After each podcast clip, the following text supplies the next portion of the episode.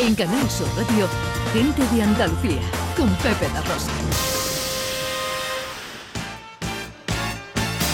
Tiempo para la accesibilidad en el tramo final de nuestro programa de hoy con Beatriz García Reyes y Everyone Consultores. Hoy eh, nos traes eh, a esta sección, eh, Beatriz, la accesibilidad universal en las comunidades de vecinos. ¿Por qué?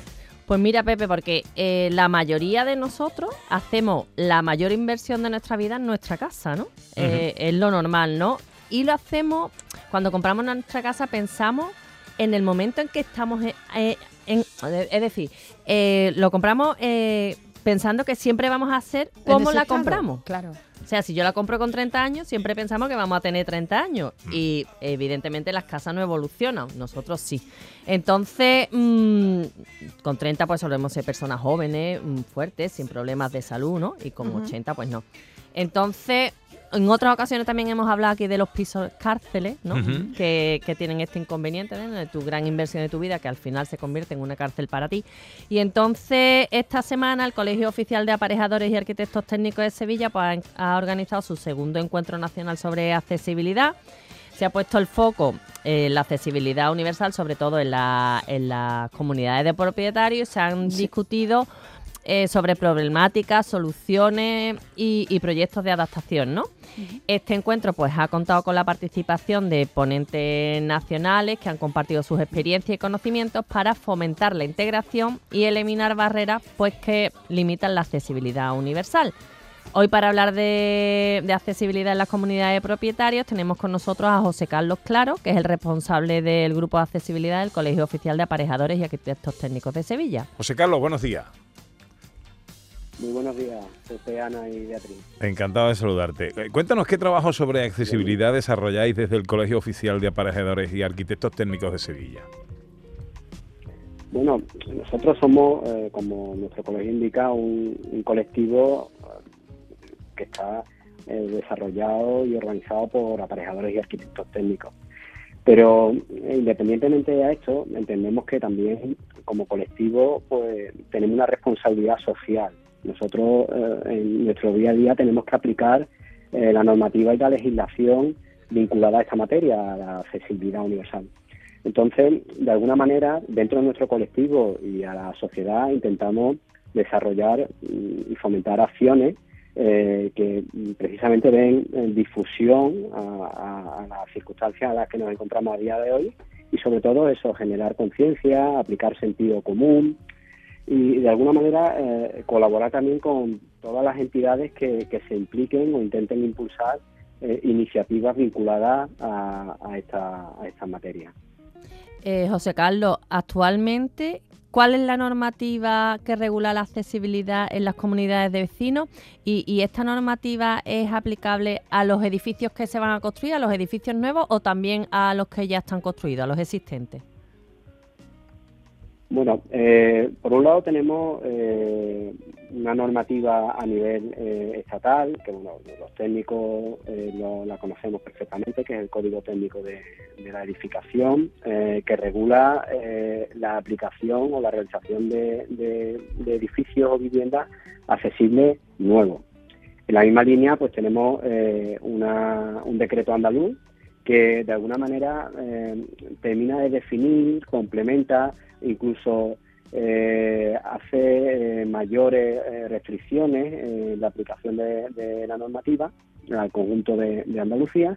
Y bueno dentro también de cada ayuntamiento también hay posibilidad de, desarrollar documentación local o legislación local que, esté vinculado a esos municipios eso a nivel técnico después evidentemente que creo que hoy hablaremos un poco de eso pues está la, la ley de propiedad horizontal no que de alguna manera es la que marca los acuerdos, eh, para poder eh, incorporar o realización o realizar acciones en edificios existentes, porque realmente la legislación que se ha desarrollado eh, es para edificios nuevos. Pero claro, los edificios nuevos, como bien sabemos, no, no, son, o habitualmente no es donde se suelen tener los problemas de accesibilidad, sino que es en el parque de, viviendas antiguos, donde, donde tenemos la mayor problemática. ¿Quiénes están obligados a construir viviendas accesibles? Bueno, pues eh, las viviendas accesibles, eh, como tal, a lo mejor tendríamos que distinguir eh, dos, dos, dos partes, ¿no? las viviendas que se construyen nuevas, todas las zonas comunes, para que nos entendamos, mm, tienen que ser accesibles. Los matices vienen ya a las viviendas adaptadas a esas personas. Solamente la, administración pública o aquellos que, realizan viviendas eh, que están vinculadas a subvenciones o a dinero público, ¿no? Para que nos entendamos, son los que están obligados a, desarrollar o tener un cupo de viviendas eh, adaptadas para, este tipo de, personas. Em, muchas veces, José Carlos, eh, hay en las comunidades de vecinos pues entran en conflicto cuando, sobre todo eso, en las viviendas antiguas, pues, hay un vecino que tiene una discapacidad sobrevenida y necesita acometer obras de accesibilidad. Eh, ¿A qué está obligada realmente la, comunidad de propietarios?